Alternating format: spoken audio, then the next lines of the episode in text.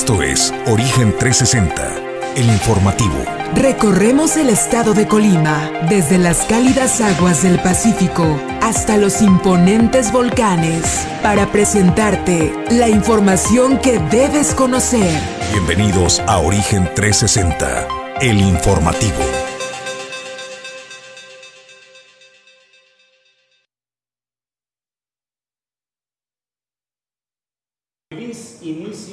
De fin de semana. Fue una semana corta esta que estamos eh, concluyendo. Bienvenidos a Origen 360, el informativo. Es un gusto saludarle y darle la bienvenida. Nosotros estamos transmitiendo desde la ciudad y puerto de Manzanillo, que es la capital económica del estado de Colima. Nosotros listos para presentar la información. Es un gusto saludarle. Yo soy Jesús Llanos y es un placer saludar a mi compañero de Fórmula y Conducción, Julio César González. Buenos días, Julio. Buenos días, Jesús. Buenos días al auditorio de Origen 360. Bueno, pues ya listos con la información en este día donde le tenemos los última, la información más reciente, incluso ayer ya en la, por la noche. Información importante que usted tiene que saber. Bueno, pues eh, le repito de nueva cuenta, es un placer darle la bienvenida y saludarle. Yo soy Jesús Llanos, en la producción general Ulises Quiñones, Pedro Ramírez está en los controles y a nombre de todo el equipo de Origen 360 agradecemos como siempre a quienes hacen posible que cada mañana estemos al frente. Bienvenidos y muy buen día. Origen 360 es presentado por Grupo Jacesa, Glipsa, Puerto Seco de Manzanillo, Azulejos Las Garzas, Torre Puerto, Holiday Inn Manzanillo, Restaurante El Marinero del Hotel Marbella, Capital Fitness, Atlántida, Unidad de Negocio de Grupo Cardinales, Seguridad y Control y Clínica Dental Lobcal. Pues amigos, bienvenidos al informativo. Nosotros listos para entrar al comentario editorial. El título del comentario de esta mañana es La Marina al rescate del estado de Colima, 1, 2, 3 por Indira Vizcaíno. El día de ayer arribó al estado de Colima el secretario de Marina, el almirante José Rafael Ojeda Durán, quien preside y encabeza eh, la Marina. Llegó acompañado de todo un cuerpo de seguridad y de inteligencia naval. Se reunieron en casa de gobierno con eh, la gobernadora. Eh, lo que llama mucho la atención es lo que el propio secretario de Marina declara el almirante relató que aunque el día, el día de ayer, eh, tenía otro evento importante para la Marina, el presidente de México le dio la instrucción que personalmente viniera a Colima para atender la situación que eh, en el Estado estamos atravesando y para refrendarle todo el apoyo a la federación de esta administración que cabeza Indira Vizcaíno. Pues los mensajes, Julio, hemos venido insistiendo durante toda la semana, son muy claros. El gobierno de la federación tiene la meta de apoyar a la gobernadora Indira Vizcaíno y que la fuerza del Estado se haga sentir. Desde eh, el operativo del Plan eh, Colima se ha dicho pues eh, del reforzamiento con un número impresionante de activos, de soldados de la Guardia Nacional, de la Secretaría de Marina, del Ejército y un gran despliegue, al menos en el papel. La pregunta es, a raíz pues de la presencia del almirante Ojeda en el estado eh, de Colima, ¿la situación comenzará a dar un giro? El desafío que, la, que la delincuencia ha venido plantando la cara de frente a la autoridad y desafiando al Estado se contendrá porque cada reunión que han tenido con el Gabinete de Seguridad Nacional, a cada paso vuelve a desafiar la delincuencia, las balaceras, los secuestros, los asesinatos no han disminuido. Tal vez la presencia del eh, secretario de Marina, Rafael Ojeda, comience a marcar pues la diferencia. El apoyo es contundente. La gobernadora, a la par, a raíz de la visita del secretario de Marina, por fin fue más allá de las declaraciones escritas de los boletines donde la estrategia se estaba afinando dio un posicionamiento Julio César González. Jesús, pues me parece, me parece, y pues voy a decir interesante eh, el hecho de que en nuestro estado de Colima pues haya venido tan solo en los, los, dos últimos días recientes pues la plana mayor del sistema de seguridad nacional en nuestro país, eh, pues primero con eh, Rosa Isela Rodríguez, posteriormente el día de ayer pues con Rafael Ojea Durán. ¿Qué es lo que significa esto? Se pueden entender dos cosas. La primera es que los colimenses podamos dimensionar la gravedad o la seriedad de la situación en la que estamos inmersos para que venga el secretario de Marina, suspenda otros eventos importantes para su corporación y por instrucciones precisas del presidente venga al estado de Colima para coordinar los trabajos de seguridad en nuestra, en nuestro, en nuestra entidad. Eso por un lado, pero también Jesús, me parece que el tener la presencia de la Marina, del secretario de Marina, sí envía un mensaje, yo quiero decirlo optimista, un mensaje esperanzador de que ya la situación va a estar bajo control, porque si hay una dependencia de seguridad de nuestro país que goza del prestigio de los mexicanos, esa es la Secretaría de Marina Armada de México. Es importante eh, la presencia del Cuerpo Armado Federal eh, de la Federación, pero también Jesús, eh, me parece importante también la presencia del secretario de Marina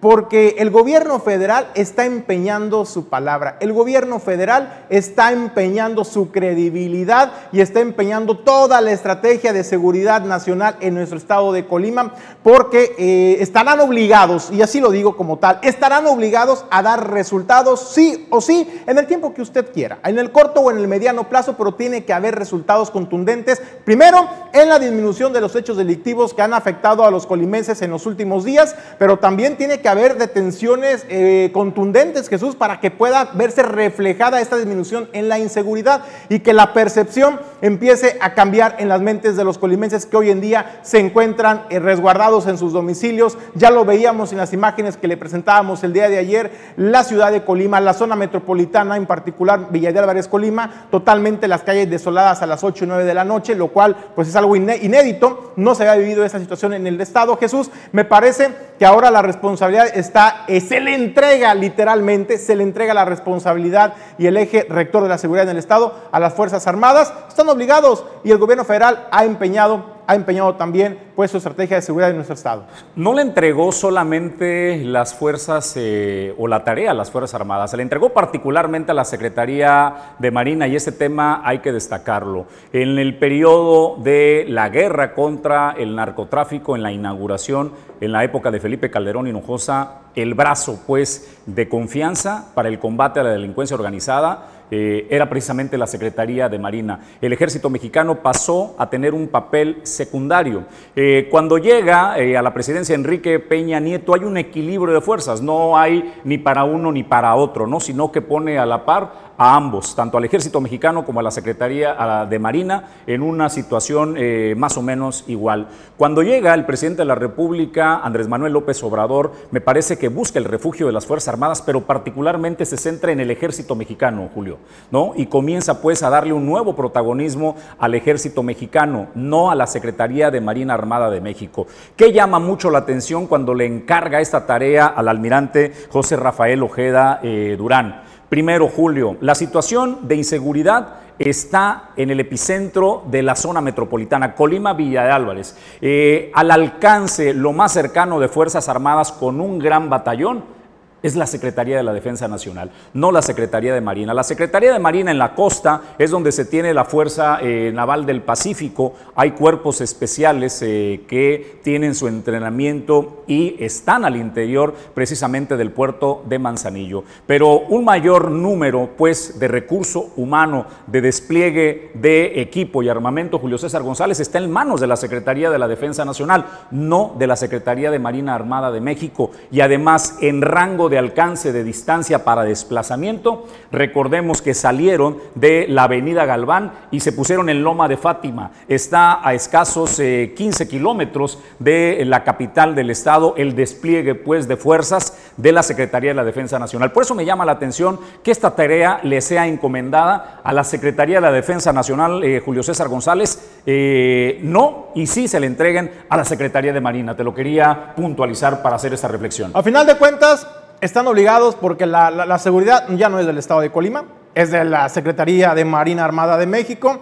También es un hecho que están obligados a dar resultados. Eh, durante años se ha hablado en el Estado de Colima y muy recientemente también en los últimos meses de esta coordinación eh, interinstitucional de los tres órdenes de gobierno en las corporaciones de seguridad. Lo hemos visto todas las semanas en los discursos y en las reuniones de mesa de seguridad que se realizan en el estado de Colima, donde siempre se habla de una coordinación ¿no? Entre dependencias de seguridad. Ahora, el que venga el secretario de Marina nos hace también preguntarnos qué está pasando, qué es lo que se dice, qué es lo que se habla, qué es lo que se pacta, qué es lo que se acuerda en esas mesas de seguridad estatales que se realizan semana a semana. Entonces, eh, eso es la reflexión, Jesús, como para que ahora vengan a hablarnos otra vez de coordinación.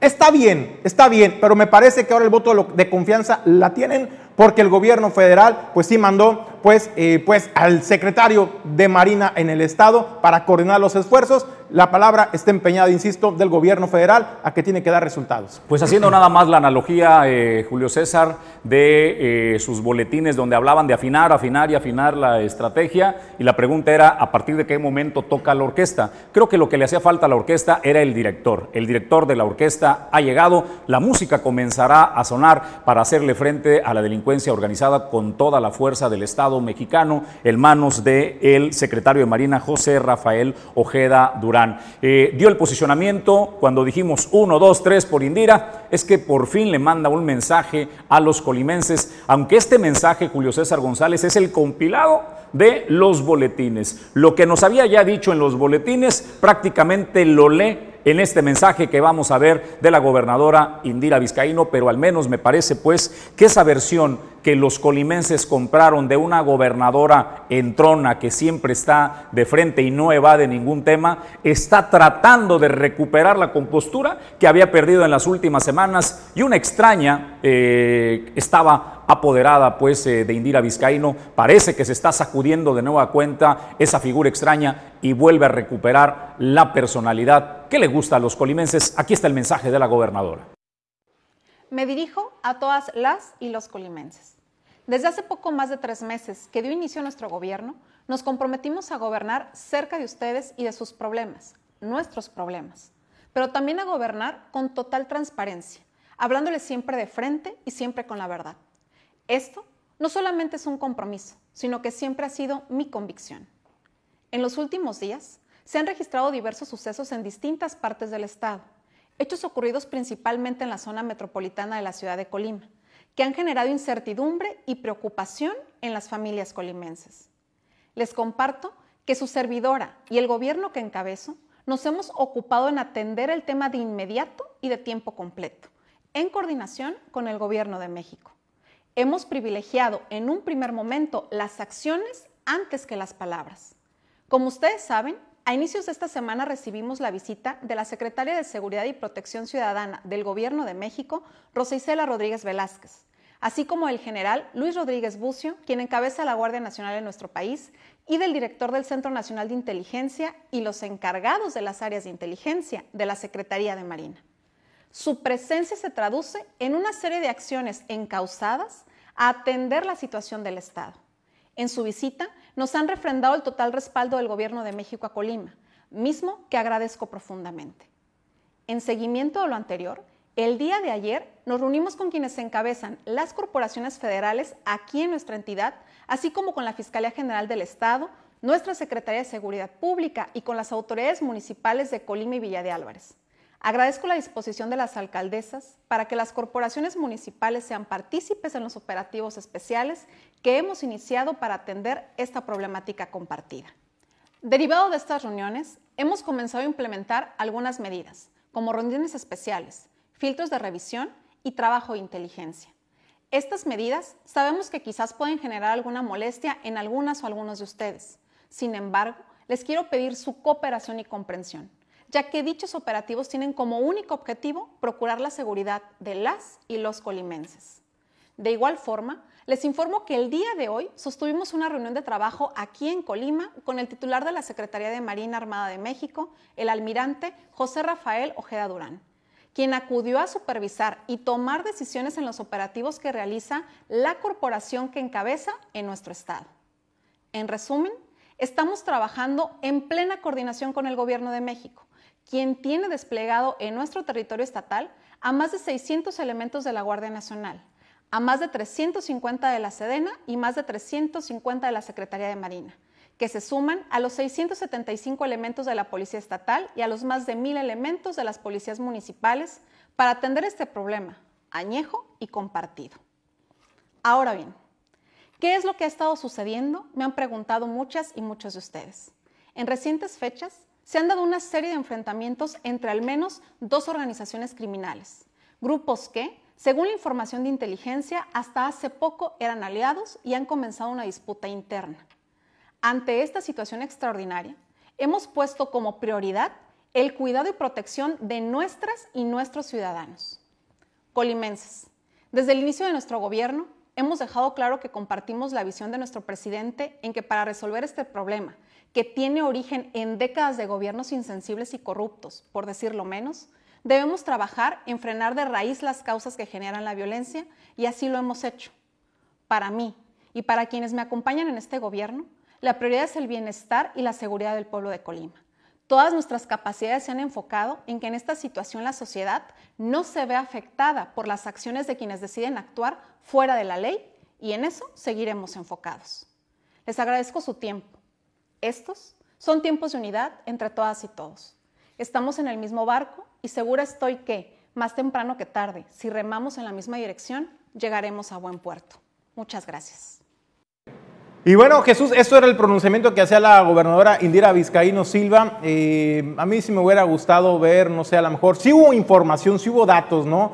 cuántos elementos van a estar eh, de la Secretaría de Marina, cuántos de la Policía Estatal, cuántos de los municipales. Se vuelve a hablar, insisto, de esa coordinación y también se habla de estos operativos especiales. A mí me gustaría eh, conocer más a profundidad en qué consisten esos operativos especiales, si solamente van a estar los retenes o los filtros en las carreteras, como lo vimos el día de ayer eh, por la tarde en la zona de Comala, ahí se puso un retén donde estaban elementos de la Policía Estatal acompañados por elementos de la Guardia Nacional y es precisamente ese tipo de operativos los que se estarán realizando eh, con mayor insistencia en los diversos puntos en el estado de Colima, pero particularmente en la zona metropolitana, donde en los últimos días se ha recrudecido la violencia en la entidad. Y ahí vemos algunas eh, pues, imágenes que han estado circulando a través de eh, redes sociales de, estas, de esos operativos que le comentamos. También se han comprometido las autoridades a que con toda esta fuerza operativa que estará arribando en el estado de Colima, eh, van a estar eh, realizando rondines por las calles, por las ciudades y colonias de la zona metropolitana. Y con esto, Jesús, con la mayor presencia de elementos de seguridad federal, de seguridad estatal y municipales, pues espera desde luego inhibir los hechos violentos en la capital del estado. Pues hasta ahí el tema del comentario editorial Julio César González, amigos de Origen 360 nosotros vamos a más información. Hay incertidumbre de qué hace el gobierno de Colima por la seguridad en el estado, lo declara el presidente de la Canacitra, Kevin Tello López. Edgardo Zamora con la información. Qué gusta Duarte, Edgardo, muy buen día.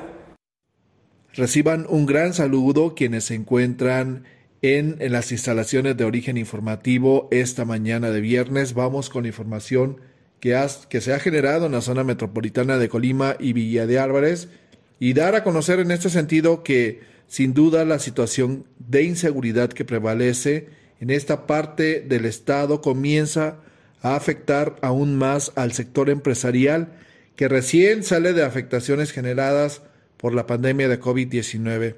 Esto toda vez de que el presidente de la Cámara Nacional de la Industria de la Transformación, la Canacintra, aquí en Colima, Kevin Tello López, mencionó que en comparación a otros años, la situación se ha agravado luego del hecho ocurrido en el Centro de Reinserción Social, ya que hay que recordar que en el pasado mes de enero, eh, dentro de las instalaciones de este penal, hubo enfrentamientos por, por dos grupos delictivos, los cuales generaron que murieran nueve internos y siete más resultaran gravemente heridos eh, luego de este enfrentamiento realizado con arma de fuego y punzocortantes. Eh, esto ha generado que el sector empresarial esté en la incertidumbre derivado a que actualmente la situación de inseguridad se está registrando cada vez más compleja en la zona metropolitana de Colima y Villa de Álvarez, quienes están en la incertidumbre de, de lo que pueda pasar posteriormente por la falta de la postura del propio gobierno del Estado. Escuchemos lo que mencionó Kevin Tello López. Es esa incertidumbre de lo que puede llegar a pasar, sí nos está afectando como sociedad y como el tema empresarial, porque hemos visto los locales vacíos, las calles vacías, la gente no quiere salir. Eh, hay, que recordar que todavía estamos en el tema de la pandemia, la gente no hace caso, lamentablemente que tienen que pasar estas situaciones para que la gente no salga, entonces no estamos saliendo de una, apenas estaba el rebote económico a nivel nacional del 5%, tenemos esperanza de que pudiéramos alcanzar las mismas metas, las mismas cifras que teníamos en el 2019, 2020, eh, pero con esta situación de la inseguridad estamos llegando a índices como los que están en la cuestión de Michoacán, Zacatecas y Baja California. Entonces eh, estamos preocupados por lo que se está ocasionando y más preocupados por la incertidumbre de la referencia del gobierno, qué es lo que está haciendo y qué estrategia está implementando. Ante esta situación, Tello López, presidente de la Cámara Nacional de la Industria de la Transformación en Colima, hizo el llamado a la población a que no salgan a las calles por cuestiones de seguridad y también de salud. Hay que recordar que también nos enfrentamos a la pandemia de COVID-19. También que la sociedad eh, pues base información clara y precisa, que tenga contactos y sepan a quién marcar vía telefónica en caso de alguna emergencia y cómo hacer una denuncia. Además, señaló que están a la espera eh, de, los comunicados de gobierno del Estado para saber la situación que prevalece. Hasta aquí el reporte. Excelente mañana. Pues Edgardo Zamora, gracias. Julio César González, hay más información. Pues eh, trascendió también Jesús el día de ayer, el dirigente del sindicato mayoritario del Ayuntamiento de Manzanillo, Joel Salgado Costa, pues señalaba que es fecha en que el Ayuntamiento de Manzanillo, que preside Griselda Martínez Martínez, pues no les ha cumplido con el incremento salarial, déjese del 2022, del 2021. Y ya, no obstante, que este recurso ya estaba presupuestado en, este eh, programa de egresos del municipio pero no, no se los ha sido eh, pagados a los trabajadores. Además, también dice, ella no les va a pagar retroactivo porque ya es otra administración. Escuchemos lo que dice Joel Salgado Acosta. 21 este, no hubo ningún este, acuerdo. La presidenta había este, eh, manifestado ahí a los medios este, a través de una eh, publicidad del, propio ayuntamiento que antes del mes de diciembre de 2021 iba a dar incrementos salariales, mismos que no cumplió este, eh, no cumplió en, en, en, lo que ella manifestó. Eh, hace, eh, entrando el año 2022, quisimos llegar a algún tipo de acuerdo. En lo último, del 5, en lugar del 5.15 que estábamos reclamando, este, quedamos en el 3%, con efecto relativo a partir de enero del 2021 a, la fecha. Lo, lo, último que faltaba definir nada más era la, fecha de pago, pero ah, al día de antier hicieron una modificación este, donde decían que únicamente era el incremento del 3% al puro sueldo sin prestaciones, este, pero además el retroactivo lo daba a partir del 16 de octubre para acá, que porque ya era otra administración. Entonces, pues la verdad es, de que algo que no es satisfactorio para los trabajadores, porque es un derecho tener incrementos salariales dignos y justos. Este, el 3% era una media donde quedaban las, ambas partes satisfechas, eh, pero tiene que incluir obviamente las prestaciones nominales que están convenidas y, el, y, tenía que ser con retroactivo a partir de enero del 2021. Como no, no es de tal manera, pues mejor este, nos esperamos a que eh, decidan los tribunales o que venga otra dirigencia y si quiere aceptar esas condiciones, bueno, pues ya que sea otra dirigencia. Nosotros no, porque pues la inflación está en el 7.37, entonces imagínate este, que el poder adquisitivo de los trabajadores eh, pues no, no, no, en nada va a beneficiar ese 3%, ¿verdad? Perfecto. Sí, hemos tenido como federación, eh, pero a ver otros temas eh, respecto a, esta situación, ¿no? Pero pues la gobernadora únicamente lo que podemos decir es de que, este, que pues no dependen de los, los, del tribunal. nosotros queremos más que nada que los tribunales hagan su trabajo. Lamentablemente la pandemia ha suspendido muchas audiencias y eso ha retrasado, en este caso, que, que, la, que la justicia pues llegue en, en algunas demandas que tenemos interpuestas. Pero bueno, este, tarde que temprano pues tendrá que llegar. Cosas que general del sindicato mayoritario del ayuntamiento, Salón. ¿Usted recuerda el episodio de la semana pasada que nos dio la nota la diputada local y presidenta del Congreso eh, del Partido Regeneración Nacional de Morena, Viridiana Valencia, que le veníamos aplaudiendo a Viridiana el desempeño, su estilo natural, pues, eh, de hacer posicionamientos en tribuna y demás, pero bueno, eh, luego se pintó un poco de cuerpo entero dando una declaración acerca de que las mayorías gobiernan y las minorías obedecen en esta disputa que se dio en el Pleno del Congreso por el nombramiento de una funcionaria eh, que estaría al frente de la Secretaría del Congreso del Estado. Bueno, pues eh, Viridiana hace frente al tema, reconoce que se equivocó y ofrece una disculpa en este posicionamiento. Incluso señalaba a la diputada y reconocía esta disculpa pública, señalaba que ha sido incluso gracias a las minorías que la izquierda ha logrado conquistar algunos espacios y también que Morena en el Congreso del Estado ha logrado eh, tener este trabajo legislativo gracias al respaldo de las minorías me voy a permitir hacer uso de la voz desde este lugar debido a que la vicepresidenta Ana Karen Hernández Aceves por un motivo de salud no pudo acudir a esta sesión y es únicamente em, referente a su posicionamiento, diputada Evangelina.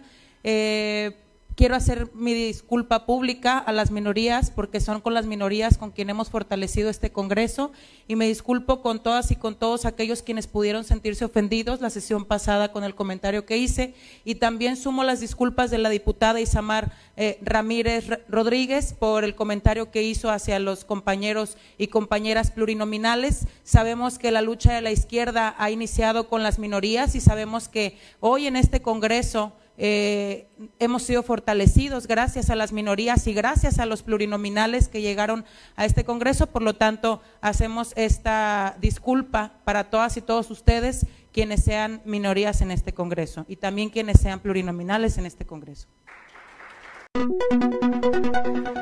Bueno, pues Julio César, más vale tarde que nunca. Eh, me parece pues eh, que el posicionamiento que hace Viridiana Valencia de ofrecer esta eh, disculpa pública, pues es un gesto que hay que reconocerle. Tardó en salir a hacer su posicionamiento y la declaración. Me parece pues también que la naturalidad que caracteriza a Viridiana Valencia, la vi como con un discurso un poco más ensayado, ¿no? Este, si bien es cierto, eh, desde que inicia el video se le nota el nerviosismo porque va a hacerle frente a esta posición de ofrecer una disculpa eh, pública, con todo y todo debemos reconocer pues que se requiere también carácter y valor para reconocer que se equivocó Julio César? Pues yo creo que ya es de sabios eh, también reconocer la equivocación. Viridiana Valencia hace muy bien al asumir su responsabilidad, demuestra oficio, pero sobre todo madurez política.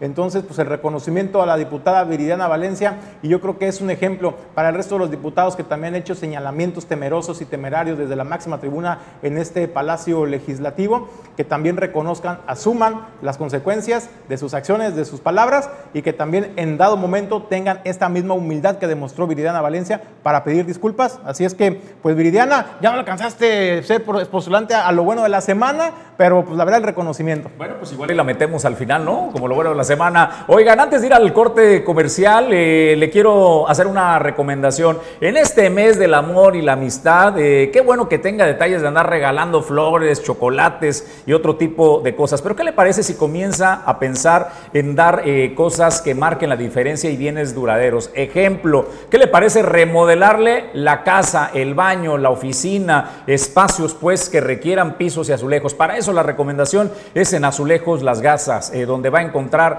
el equilibrio perfecto entre precio y calidad. El eslogan de Azulejo Las Garzas es un lujo a tu alcance. Encontrará los materiales de la mayor calidad al mejor precio. No solamente pues hay pisos y azulejos, vas a encontrar con cocinas integrales, vas a encontrar grifería y todo lo que requiera para remodelar el espacio de la casa, de la oficina, del negocio. Visita Azulejo Las Garzas, la matriz está en el barrio 1 del Valle de las Garzas, en la avenida Elías Zamora. Sucursal está en eh, Avenida Elías Zamora y la avenida Manzanillo en Arboledas. Y por supuesto atienden proyectos de construcción en todo el estado de Colima. Visita Azulejos Las Garzas, que es un lujo a tu alcance. Regresamos después de la pausa porque también te vamos a hacer otra recomendación de un bien duradero. Cuidar tu salud, tener un seguro de gastos médicos puede marcar la diferencia y hoy tenemos en el estudio a un especialista. Nos acompaña Raúl Adame, quien es director de Integroup y nos hablará precisamente de los beneficios de un seguro de gastos eh, médicos mayores. No te lo pierdas.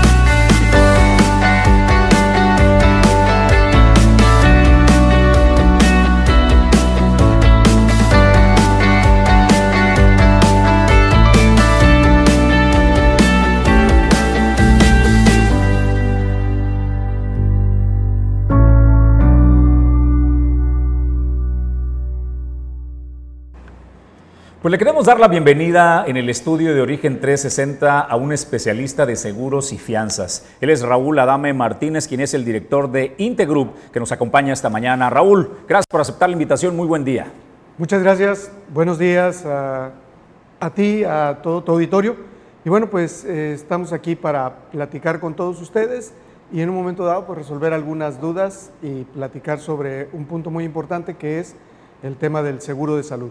Oye, algo nos enseñó estos eh, dos últimos años y la pandemia eh, de COVID, eh, este, Raúl, la importancia de tener un respaldo de salud. Aquellos que no tenemos acceso a la salud pública, que no tenemos pues el acceso al Instituto Mexicano del Seguro Social, que no hay acceso al Instituto pues este, al ISTE u otras instituciones públicas, pues siempre queda la alternativa también de aspirar a una atención médica de calidad. Y esa alternativa, eh, si no se tiene un seguro de gastos médicos, eh, Raúl, puede terminar en un desastre de las finanzas. Yo vi personas cercanas que terminaron vendiendo la casa, empeñando el auto, pidiendo prestado para poderle hacer frente al COVID, Raúl. Tienes toda la razón. Una de las razones o, o causas principales de pobreza inmediata es precisamente los siniestros. Es ahí donde una buena parte de las personas entregan los patrimonios que durante muchos años estuvieron trabajando para, lograrlos. Entonces, definitivamente el tener una póliza de gastos médicos, independientemente también de todas las otras pólizas que sirven para, para resarcir eh, pérdidas cuando existe algún siniestro, pues es sumamente importante.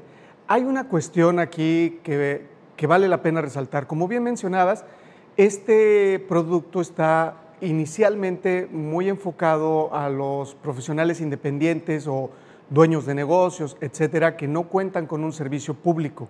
Pero como también lo mencionaste, el tema de la pandemia nos dio estadísticas fresquecitas, es decir, nos dijo cómo es que se está comportando todo el, el tema de la salud ¿Y de qué nos dimos cuenta? Bueno, pues que incluso el contar con un servicio eh, médico público, como pudiera ser el IMSS, como pudiera ser el ISTE, o, incluso los hospitales este, del sector salud, pues sucede que el problema no es que no fueran buenos o que no tuvieran los recursos disponibles, el asunto era que había una fila muy grande para poderse atender. Entonces, una manera de poderlo resolver pues era derivarse a las instituciones eh, particulares. Sin embargo, pues bien sabemos que el tema de la salud es uno de los puntos que cuestan más. Entonces, más que la salud es recuperar la salud, ¿no? cuando pues, estamos tratando de tener buenos hábitos y, todo esto, bueno, ayuda mucho.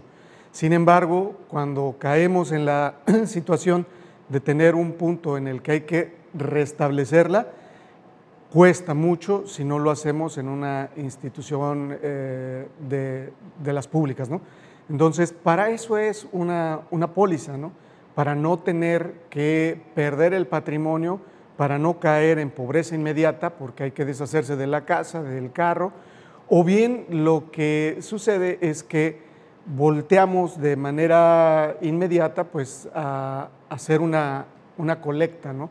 Buscamos al papá, buscamos a los hermanos y hoy incluso ya con este tema de las redes sociales pues se habilitó incluso la posibilidad de hacer pues la, la cooperacha a nivel internacional, ¿no? Subimos nuestra situación a Facebook y hacemos una, una colaboración para que la gente pueda dar ahí un, un dinero. ¿no?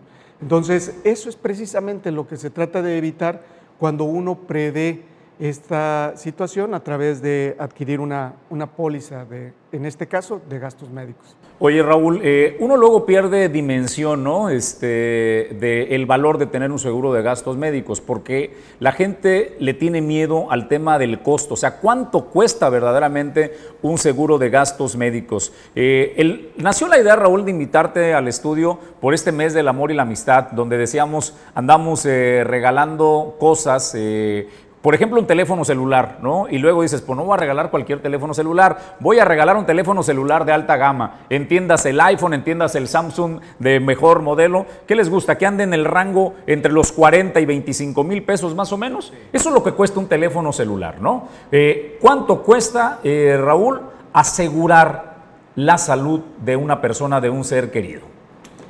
En el tema de, de las pólizas de seguro, si estamos hablando de una persona de edad entre 20 y 30 años, de ninguna manera se acerca al costo de, un celular. Pudiéramos pensar incluso que va por la mitad. Desde luego que hay factores que hay que considerar para determinar el precio de una póliza, ¿no? como es la edad, la localidad en la que se encuentre y sobre todo el nivel hospitalario al que desea acceder, ¿no? porque las pólizas de gastos médicos, digamos que su valor tiene bastante que ver con cuánto o qué tan caro va a ser el servicio que, que va a pagar la aseguradora en un momento, ¿no? porque la aseguradora básicamente lo que hace es pagar a los prestadores de servicios. La aseguradora no se encarga directamente de, de restablecer la salud. Ellos únicamente pagan a las instituciones médicas y a los médicos una vez que ellos están eh, haciendo su trabajo. ¿no? Entonces, este es uno de los puntos principales y sí, definitivamente eh, cuesta mucho menos que un celular, pero además no es tanto cuánto te cuesta, sino cuánto es lo que va a evitar que gastes una vez que caigas en un accidente o en un padecimiento. ¿no? ¿Podrías decir números en tu experiencia de tus clientes, eh, de la referencia que tú tienes en Intergroup, que has atendido estas situaciones eh, cuando tiene que salir pues, el seguro a hacer frente a las necesidades de un siniestro eh, de COVID o de algún accidente? ¿Qué rango anda más o menos, Raúl? Sé que son variables, pero para tener un punto de referencia solamente. Fíjate que en este caso tenemos las estadísticas que incluso se hicieron públicas y las están eh, mensualmente actualizando por la Asociación Mexicana de Instituciones de Seguros y está muy, muy claro que el costo promedio de una persona que llega a ser hospitalizada sin requerir de respirador y sin llegar a terapia intensiva está alrededor de 250 mil pesos. En el supuesto caso en el que la persona requiera de respirador, los casos promedio suben a 495 mil pesos. Pero en los casos en los que la persona requiere de un servicio de terapia intensiva, el costo ha subido por arriba del millón de pesos. Oye, Raúl, preguntarte, pues, eh, me, llama la atención preguntarte, ¿quiénes son los que tienen más la cultura, por ejemplo, de adquirir un seguro, protegerse? Eh, hombres, mujeres y las edades. Normalmente los jóvenes, los que estamos en los treinta y pico, a lo mejor todavía tenemos el chip de vivir la vida y despreocuparnos de, un poco de las responsabilidades. Posteriormente ya, pues de más adulto, es cuando uno empieza eh, pues a valorar ese tipo de situaciones, ¿no? La tranquilidad que nos pudiera dar a nosotros o a nuestras familias el contar con un respaldo de un seguro médico y también preguntarte, eh, desde luego, con el tema de la pandemia, tú ya lo comentaste, ¿qué tanto se han incrementado eh, la solicitud de estos servicios de seguros? Bueno, definitivamente se incrementaron. Desafortunadamente lo que sucede con el tema del seguro es que, como bien mencionas, eh, es como las pólizas de los autos. Hay que comprar tu póliza del auto antes de que hayas chocado, ¿no? Entonces, eh, sucede que nos vamos esperando, como bien dijiste, nos interesa primero la fiesta, primero los créditos que tenemos o, incluso adquirir productos eh, que, son incluso hasta banales en algunos casos, ¿no? Eh, antes que hacer esta previsión. La cultura del seguro de gastos médicos, lo más común es que la tengan las personas casadas con hijos mayores de 40 años. Pero aquí hay algo muy importante. Eh, el titular o, quien, quien, es el proveedor de la familia adquiere la póliza, pero más que pensando en él, eh, pensando en su familia, es decir, en su esposa y en sus hijos. Este producto, al igual que varios otros, sirve pues para que la familia no, no se vea comprometida financieramente para poder pagar los gastos, ¿no? Porque el tema de la salud, cuando impacta a cualquiera de los miembros de la familia que no es el proveedor, bueno, tiene un impacto financiero. Pero cuando este llega a la persona que es el proveedor, tiene un doble impacto. ¿Por qué es esto? Porque el gasto sube, es decir, hay que incurrir en, gastos por la cuestión médica, pero además el ingreso cae. Entonces, resulta que eh, uno se preocupa, digamos, por los suyos, pero en realidad el tema primordial es quién es el que está generando. La idea de tener una póliza de gastos médicos, nosotros la recomendamos mucho para quien es el proveedor, sobre todo, porque digamos que, si, poniendo el ejemplo, ¿no? si a cualquiera de nosotros se nos enfermara la esposa, el hijo o quien fuera, vemos qué vendemos, a dónde corremos, qué hacemos, pero conseguimos lo necesario para sacarlos adelante. Sin embargo, si nuestros hijos son pequeños y el que cae en el hospital, pues es el proveedor, ¿qué sucede? Bueno, pues que va a ser muy difícil para los miembros de la familia el poder hacer que entre y salga el, proveedor sin que esto afecte eh, primero a los intereses financieros de la familia y después, sobre todo, las distracciones que esto implica para cada uno de estos miembros. Además de que en algunas ocasiones no les es posible conseguir esos, ese, fondo o ese dinero para poder hacer que la persona entre y salga de manera muy rápida de los servicios médicos. Oye, ¿qué tanto se incrementaron eh, la solicitud de seguros, Raúl? Definitivamente fue una, situación que elevó bastante la, solicitud y que hizo que muchas personas tomaran conciencia porque todos tuvimos una persona muy cerca que padeció este mal y además le costó mucho dinero. Sí hubo mucha nueva solicitud. Oye, lo interesante de Intergroup, eh, Raúl, es de que los seguros, pues hay para ahora sí que se adaptan ¿no? a las necesidades de la familia, ya sea una persona soltera que a lo mejor no tiene familiares y por dice, bueno, yo quiero estar asegurado en caso de un accidente, pero también como lo comentas, tengo mi familia que depende de mí, entonces quiero un seguro amplio, ¿no? De cobertura que también los ampare a ellos en caso de enfermedad, en caso de accidentes. Podemos ir con ustedes para una mejor asesoría. Sí, desde luego, y esa es la parte más relevante y más importante de este seguro. Este seguro, a diferencia de algunos otros que, son como muy empaquetados y no tienen tantas variables como es el caso del seguro de gastos médicos, puede ser un muy buen eh, punto el precio. Sin embargo, en el caso de la póliza de gastos médicos, lo más importante es que sea una póliza basada en justamente tus necesidades, porque como lo mencioné, son muchas las variables que intervienen para que, uno, el, costo no sea excesivo y dos, para que sea un producto que realmente resuelva tus necesidades. Por último, preguntarte, ¿todos somos candidatos para poder asegurarnos, para poder adquirir un seguro de gastos médicos? No, desafortunadamente no todos somos candidatos. Existen límites de edad y existen padecimientos que pueden hacer que una persona ya no sea sujeta de un seguro. Por eso es que nosotros recomendamos que desde edades tempranas y que desde antes que pudiéramos saber o tener eh, idea de que eh, tenemos la posibilidad de contraer un padecimiento, estemos haciendo esta medida previsoria. Por ejemplo, Raúl, si yo sé que mis padres fueron diabéticos, mamá y papá fueron diabéticos, mi abuela fue diabética, pero yo no he desarrollado la diabetes, sin embargo, tengo una predisposición genética eh, y a la edad de 30 años no la desarrollo, me aseguro y la desarrollo dos años después, ¿el seguro eh, me respalda?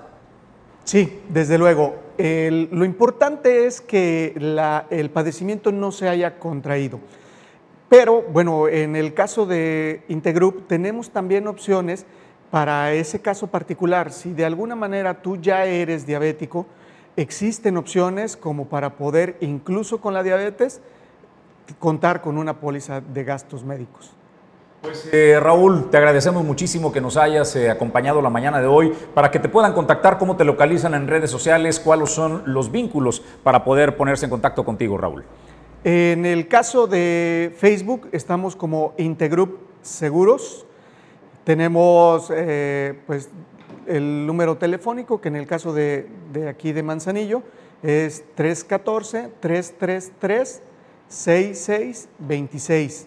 Y bueno, pues eh, nuestra página web que es inte-medio-group.mx. pero estás más allá, este, estás en toda la República, por supuesto también en el estado de Colima, Raúl. Correcto, también eh, con oficina y, y teléfono en la ciudad de Colima y Guadalajara, con representación de algunos asociados en la Ciudad de México y León, Guanajuato. Mucho más que seguros de gastos médicos. Hoy particularmente invitamos a Raúl que nos hiciera el favor de hablarnos de los seguros de gastos médicos por los momentos eh, que vivimos y porque eh, nos deberían dar a todos, eh, Raúl, Julio, educación financiera. Creo que deberían, pues, en las escuelas eh, darnos una materia importante, decirte cuáles son los retos que vas a enfrentar en la vida, no solo las matemáticas, ¿no? O sea, que te vas a topar con la Secretaría de Hacienda que hay que pagarle impuestos, que te vas a topar con una enfermedad que pudiera dejarte en la bancarrota. Entonces, regálele un consejo a su ser querido y regálele un seguro de gastos médicos mayores o un seguro. Ponga el dinero en lo verdaderamente importante. Raúl, con esto nos despedimos y te agradecemos tu visita Origen 360. Pues muchísimas gracias, estamos a la orden y, y, definitivamente el tema de las finanzas está muy bien soportado y apoyado con el tema de los seguros. Bueno, pues él es Raúl Adame Martínez, él es el director de Integroup Seguros y Fianzas. Nosotros vamos a más información en el tema de la violencia y la fe, porque le quiero decir que cuando uno está metido pues en el aprieto que ve y escucha eh, la violencia, que escucha la detonación de armas de fuego, la gente termina buscando un refugio en la fe, Julio César González. Comienzan a elevarse las oraciones, comienzan a crearse los grupos para pedir la paz. La fe juega un papel importante en los momentos de violencia. El vicario general delegado de la diócesis de Colima, Javier Armando Espinosa Cárdenas, asegura que esta ola de violencia que se ha presentado durante los últimos días preocupa a la iglesia porque se han perdido vidas humanas. Esto es lo que nos declara el vicario general. No tomado ninguna postura porque está tan incierto todo, desconcertados, angustiados y lo que se ha provocado es que el pueblo haga oración para pedir por la paz. Es hasta la fecha lo que hemos hecho. Sí, nomás ocupamos clarificar ¿verdad? para que no sea de una manera indefinida, manipulada o ingenua. Y por eso necesitamos tiempo para ir viendo entonces sí definir con claridad nuestra postura. El llamado que está haciendo es orar para que sea Dios quien nos ayude a proceder con justicia. Pues ya sabes que cuando buscamos la verdad, si esta no va unida a la caridad, simplemente generamos mayor violencia y destrucción de los demás. Y la iglesia busca la unidad, la armonía, la vida fraterna. Y por eso buscamos ahorita más intensificar nuestra oración para que el Espíritu Santo nos clarifique y ayudemos a comprender qué es lo que nos pide en esta situación concreta. Pues el vicario agrega, Julio César, que hasta el momento no se tiene información oficial. Bueno, seguramente eh, lo, lo entrevistamos el día Sí, claro. de ayer. Eh, Previo- no se había dado el posicionamiento todavía, ya tenemos versiones oficiales, pero con todo y eso dice, pues no han podido tomar una decisión eh, ni postura, porque es tan incierto todo que eh, estamos desconcertados, angustiados. Lo que ha provocado, pues, es que el pueblo haga oración para pedir la paz. Es lo que te digo, ¿no, Julio? Cuando las cosas se desbordan, se busca el refugio en algo superior. La paz, pues, es una respuesta y me parece que es positivo, ¿no? Que eh, las personas eh, pidan la paz a través de la oración, Julio. Bueno, y también no, no descartaba que se pudiera realizar próximamente pues una, una marcha pacífica para pedir por la paz en la capital del estado. Bueno, pues vamos a más información. Morena rechaza el oportunismo político con el cual se están conduciendo algunos partidos y personajes ante los hechos violentos ocurridos en los últimos días en el Estado. Señala además que no es momento de lucrar políticamente con la incertidumbre de los colimenses.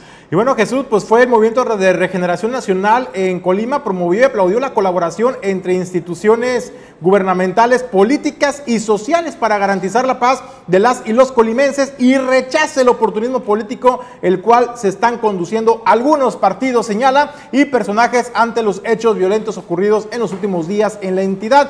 También compartió a través de este comunicado que estamos proyectando en pantalla eh, la preocupación de las y los ciudadanos y dijo creer firmemente que la seguridad es un asunto que se tiene que atender con una visión de Estado del Estado mexicano, señala, y que la resolución de los problemas de violencia requiere tanto de acciones de coordinación interinstitucional como del involucramiento de la sociedad para que las soluciones, dijo, sean sostenibles en el largo plazo. También reconocieron el liderazgo de la gobernadora Indira Vizcaíno Silva, que logró convocar y reunir en Colima para atender la situación no solo la secretaria de Seguridad y Protección Ciudadana del Gobierno de México, Rosa Isela Rodríguez, sino también las áreas de inteligencia de la Secretaría de Marina y del propio Centro Nacional de Inteligencia. También señaló este comunicado del Partido de Movimiento de Regeneración Nacional, la gobernadora y su administración han privilegiado los hechos a los dichos. Y en los hechos, dijo, se ve la responsabilidad y empatía para atender la situación,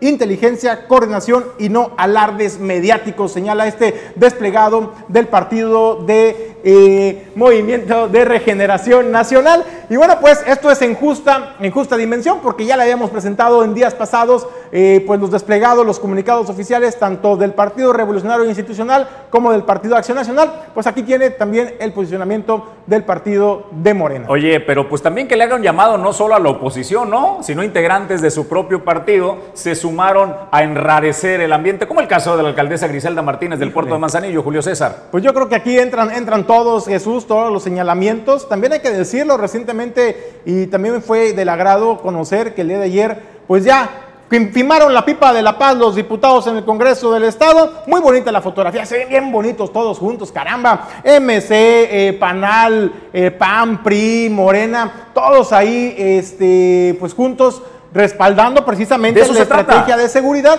y pues sumándose y, obviamente firmando la pipa de la paz y dejando atrás de las diferencias políticas. Eso es lo que deben hacer porque esa es su chamba y su responsabilidad, más allá de hacer pues un descarnio mediático político en el tema de seguridad que a nadie, que a nadie nos conviene. Y en estos momentos, Julio César González, ese ejemplo que ponen en el Congreso del Estado y que son los obligados a poner pues el ejemplo de civilidad eh, social y política, creo que es el que debemos tener todos. Eh, Julio. Es momento para concentrarnos en la unidad para el bienestar de todos, porque lo que más nos conviene el Estado de Colima en momentos de incertidumbre es la unión, Julio. Vamos nosotros a saludar, nos hace ver chaparros aquí, este, el Lalo Pimienta. Bienvenido, Lalo. Tome asiento, señor Lalo Pimienta, por favor. Poneme su silla. Acá está Lalo Pimienta. A ver, ¿Qué pasó con la Universidad de Colima? ¿Cómo viviste este tema de los trancazos? Pues me dieron descanso dos días porque los cohetes tan fuertes en Colima, ¿cómo no? A ver, pero ¿qué onda? ¿Cómo, ¿Cómo lo vivieron los estudiantes? ¿Cómo lo tomaron tú que estuviste aquí en esta pues en la zona metropolitana? Yo que estuve ahí en la zona norte de Colima, la verdad es que desde el miércoles, martes incluso, todas las semanas he escuchado las patrullas, la ambulancia, todo el día, día, mañana y noche realmente el sonido, ahí estaba a duro y dale. ¿Tuviste miedo en algún momento, Lalo? Sí, la verdad es que incluso en el día salí a ser mandado y estaba parado para cruzar la calle y pasaron las patrullas y dije, ay, que no toque aquí porque ando muy expuesto. ¿Tus compañeras, tus compañeros, cómo lo vivieron? La verdad es que todos llegamos a la universidad con, con, con el miedo, ¿no? Desde antes, oye, si va a haber clases, no van a cancelar. Todos realmente estábamos viviendo una experiencia diferente. Yo estaba así de, ah, cabrón, esto no ha pasado así, tan drástico y tan expuesto, tan real en las calles, tan cercano, exacto, tan cercano, así. Dije, no, vámonos, vámonos a mi casa, a Manzanillo, ya. Bueno, pues los mandaron. ¿Tú crees que puedan regresar el lunes? ¿A qué apunta?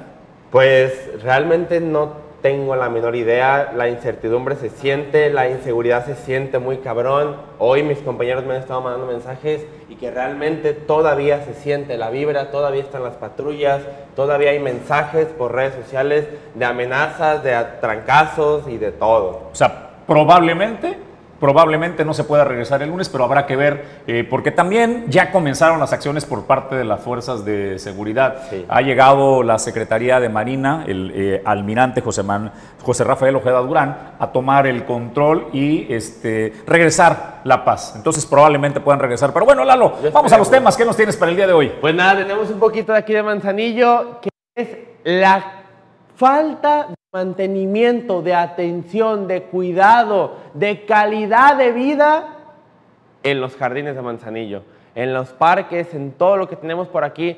Realmente lo vemos descuidado al 100% y a quién le toca, volvemos a lo mismo, de quién son las tareas, de quién es la responsabilidad de tener una buena calidad de vida, un buen espacio para la recreación en las colonias.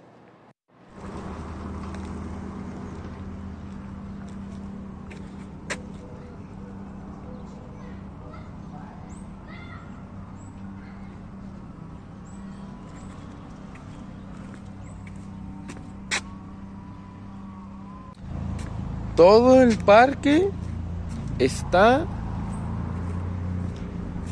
con un montón de tierra. Vean. No hay área verde.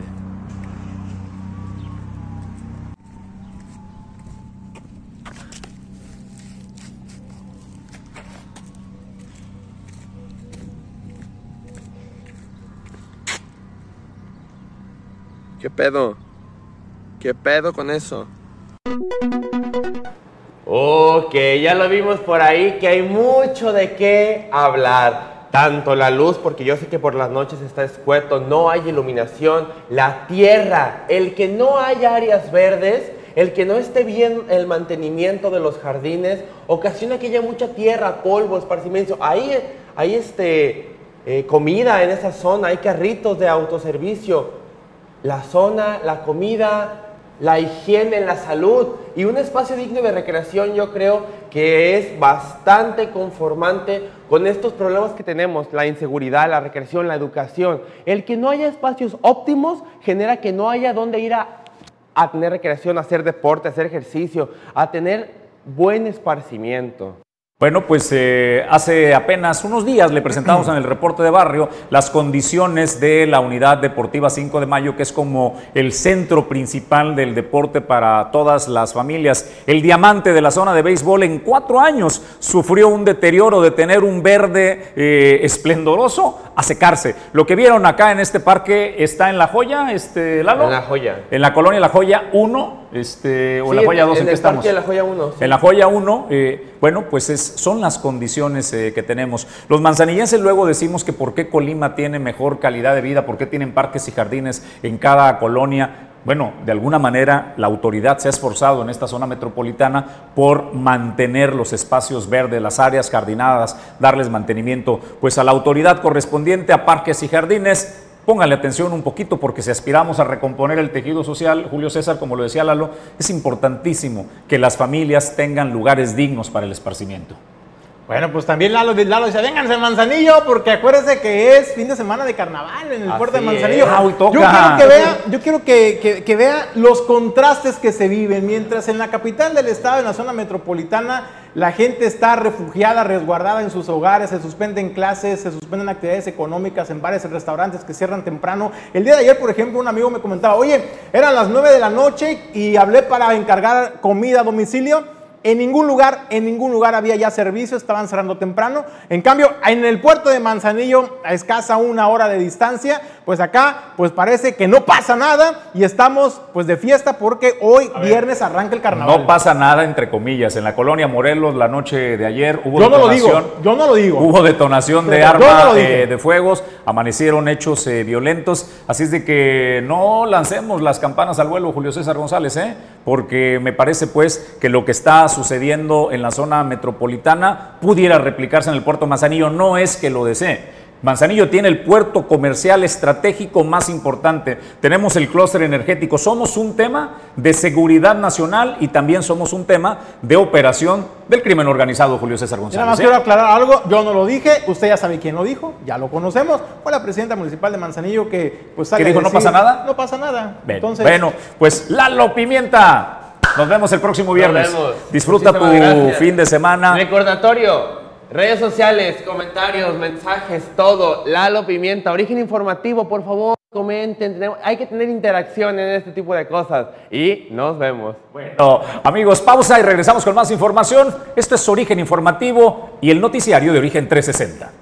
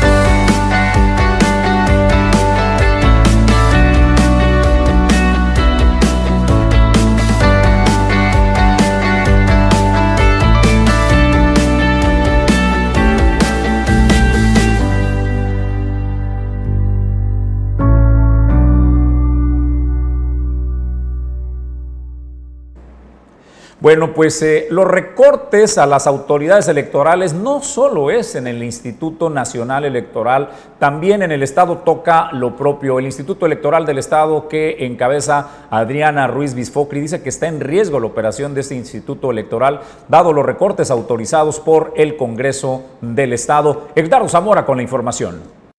Un saludo y muy buenos días a el estudio de origen informativo. Vamos con la información de esta mañana.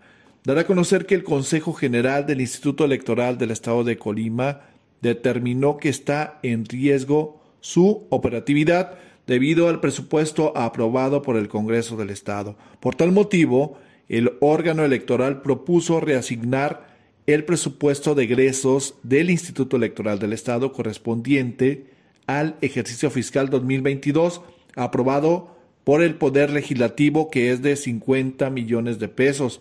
Al respecto, la presidenta del Consejo General del Instituto Electoral del Estado, María Elena Adriana Ruiz Bisfocri, está a la espera de que el Congreso Estatal analice este presupuesto que se requiere y que fue aprobado al seno del Consejo General de 2021, que es por el orden de más de 83 millones de pesos. Bueno, se había solicitado poco más de, de 83 millones de pesos y el, el Congreso autorizó 50, 50 millones de pesos aproximadamente de los cuales 33 millones de pesos son para el financiamiento público y 16 millones son para el gasto operativo del instituto. Ruiz Bisfocri dijo que en diciembre se tuvo una reunión con la gobernadora de Colima, Indira Vizcaíno Silva, donde estuvieron presentes todos los presidentes de organismos autónomos y el presidente del Supremo Tribunal de Justicia del Estado con la Secretaría de Finanzas y la mandataria estatal explicó con cifras la situación del quebranto financiero con la que se encuentra el Estado y cuáles eran los retos para este año 2022 con el dinero que se va a recaudar y con los recursos que van a llegar de la federación. Hasta aquí el reporte, excelente mañana. Bueno, y en más información, Jesús, ahora en el Instituto Nacional Electoral, Luis Zamora quien es el vocal ejecutivo, eh, el INE en el estado de Colima, pues señaló que es competencia del gobierno federal garantizar la seguridad en la próxima consulta popular de revocación del mandato del presidente de la República, Andrés Manuel López Obrador. Deseando que tengan un excelente viernes. Eh, reciban un cordial saludo desde la zona metropolitana de Colima y Villa de Álvarez. Vamos con la información que se ha generado.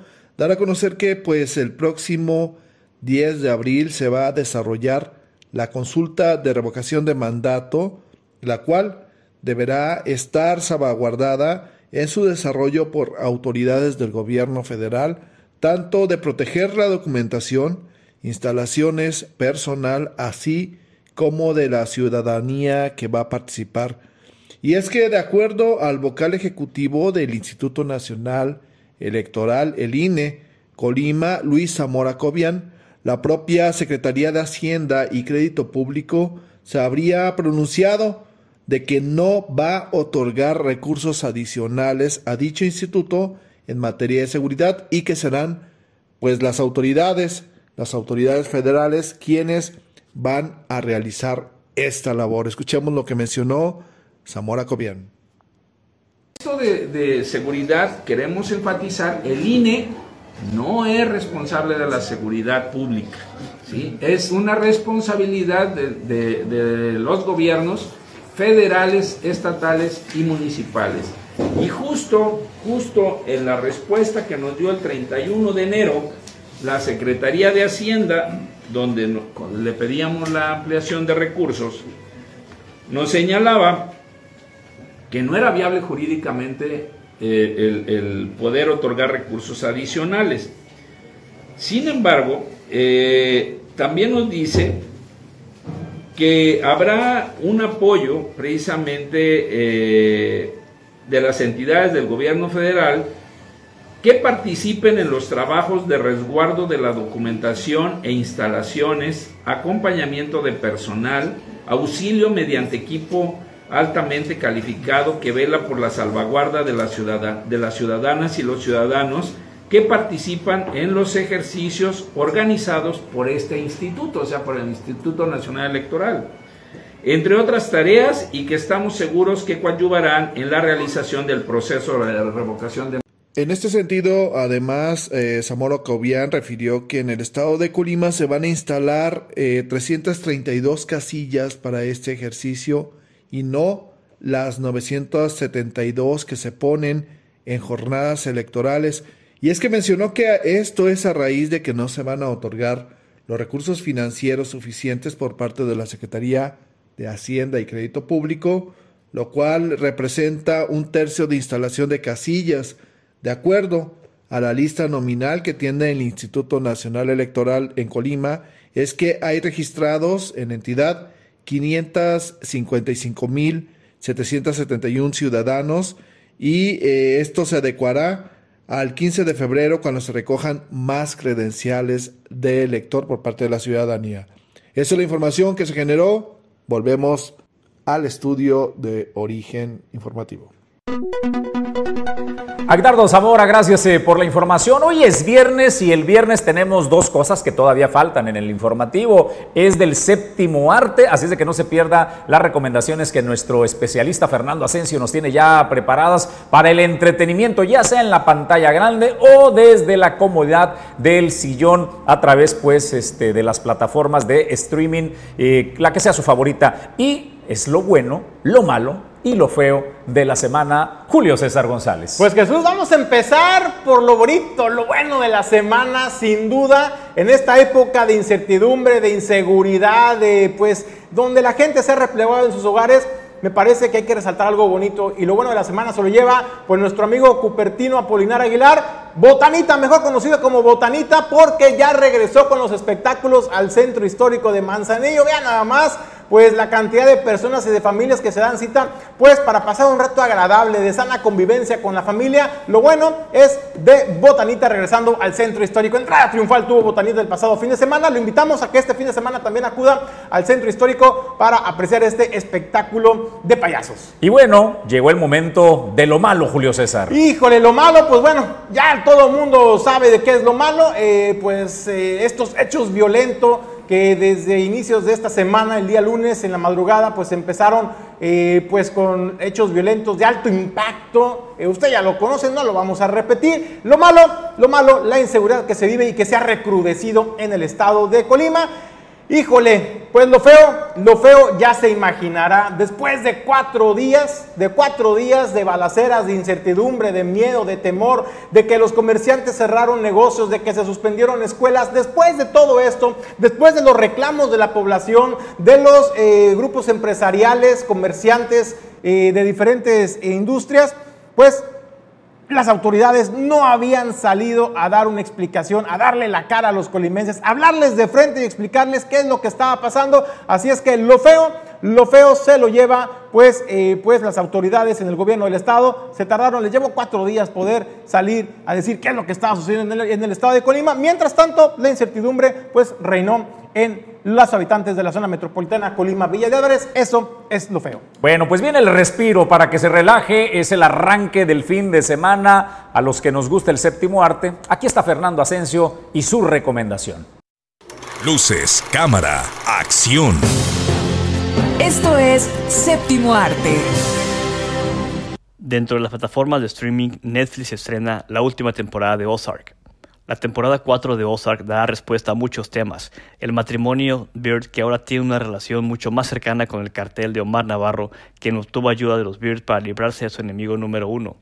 También la tolerancia de Ruth con ellos ha alcanzado su límite, por lo que ha tomado la decisión de romper el único vínculo que les unía, colaborando con Darlene y la mafia de Kansas City. Actúan Jason Bateman, Laura Linney, creador Mark Williams. Del cine llega a la plataforma de HBO Max King Richard, biopic sobre Richard Williams, un padre inasequible al desaliento que ayudó a formar a dos de las deportistas más extraordinarias de todos los tiempos, dos atletas que acabarían marcando época en el deporte del tenis. Richard tenía una visión muy clara del futuro de sus hijas y sirviéndose de métodos arriesgados y poco convencionales, elaboró un plan que llevaría a Venus y Serena Williams de las calles de Compton al Olimpo del deporte. Actúan Will Smith, John Benthal, dirige Renaldo Marcus Green. Pues amigos, momento de agradecer el favor de su atención. Eh, es fin de semana, disfrútelo. Fue una corta semana y pues prepárese porque en la zona metropolitana pues están eh, con miedo, con incertidumbre, pero en la zona de costa la alcaldesa Griselda Martínez inicia hoy el carnaval. Es fiesta en el puerto de Manzanillo, así es de que si usted tiene interés y quiere disfrutarlo, bueno, pues véngase a la zona eh, de costa porque hoy arranca el carnaval. Julio César González, nos vamos. Nos vamos, eh, nos esperamos el día lunes 7.30 de la mañana con más información. Les deseamos que tengan un excelente fin de semana. Bueno, gracias a Pedro Ramírez en los controles, Ulises Quiñones en la producción general. Yo soy Jesús Llanos, le deseamos que tenga extraordinario fin de semana.